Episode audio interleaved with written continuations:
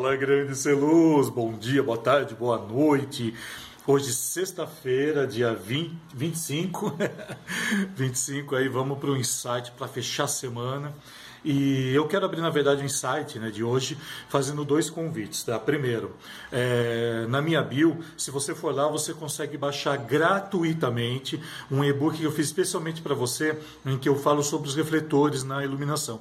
Então, eu falo desde questionamentos óticos dele, né, como é o comportamento de toda a parte ótica dele, até a parte final, né, que é a parte que nós temos ali a exibição da luz, por dizer assim.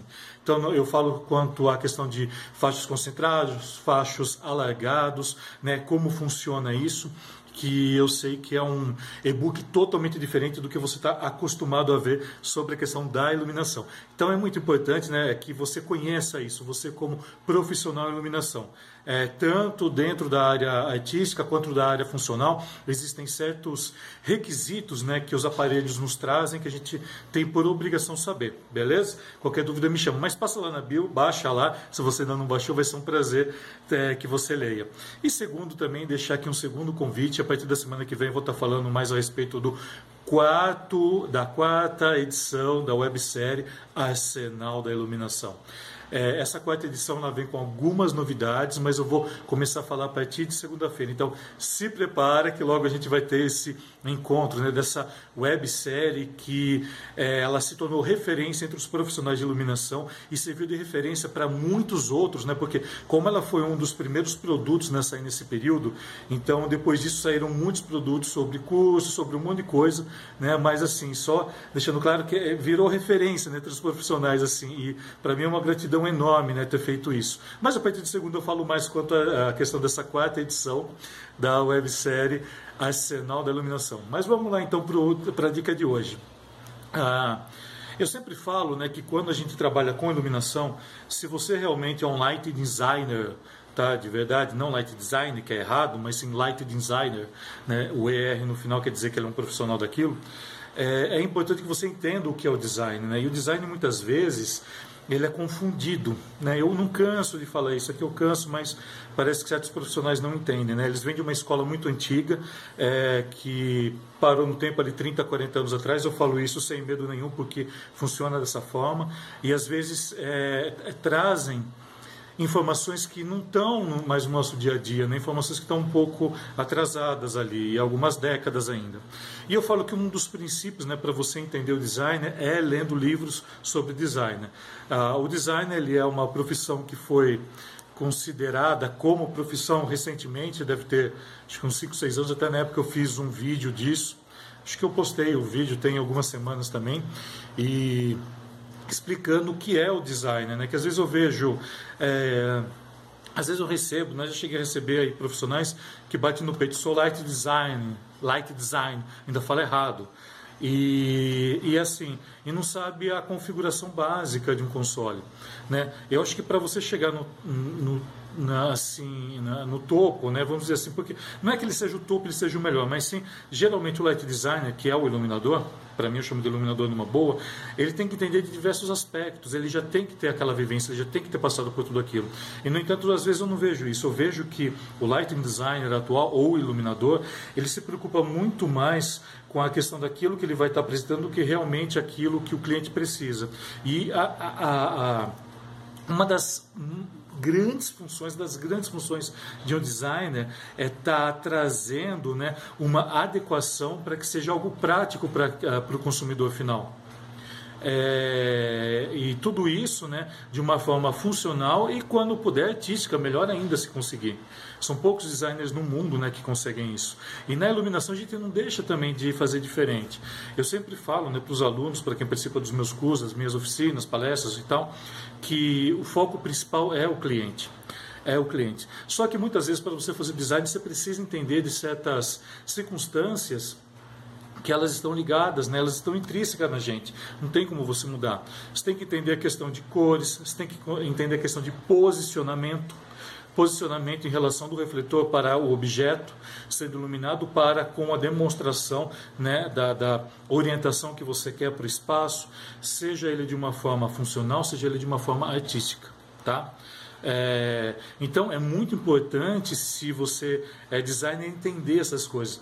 E tem um livro, né, que até separei aqui para mostrar. Esse livro aqui é um livro que se tornou de cabeceira. Ele também não é um livro comum, tá, de ser de ser falado aí junto aos profissionais de iluminação.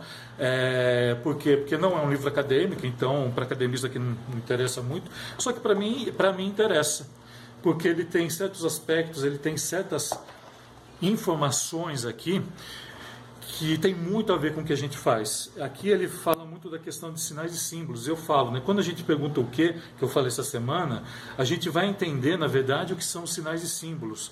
É... E isso, gente, é a coisa mais simples do mundo. É a coisa mais simples do mundo. Se você conseguir entender isso, você consegue entender seu cliente, consegue desenvolver o projeto em cima disso. Tá? Você consegue desenvolver o projeto de iluminação tá bom? O projeto.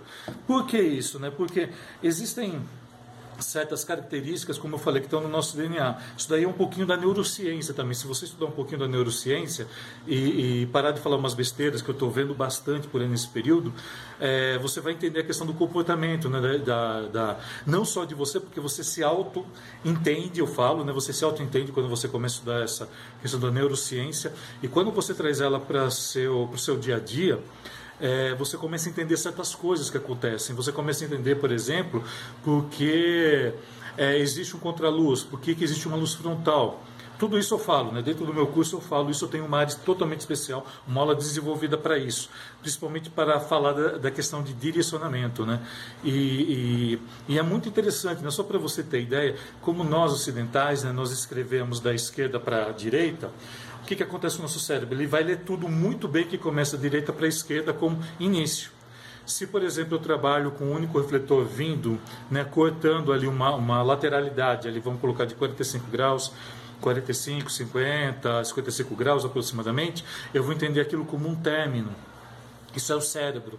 Não sou eu que decido, é o meu cérebro que decide isso. E eu aprendi tudo isso né, lendo livros que não estão no nossa, é, na nossa lista de muitas teses né, que eu vejo.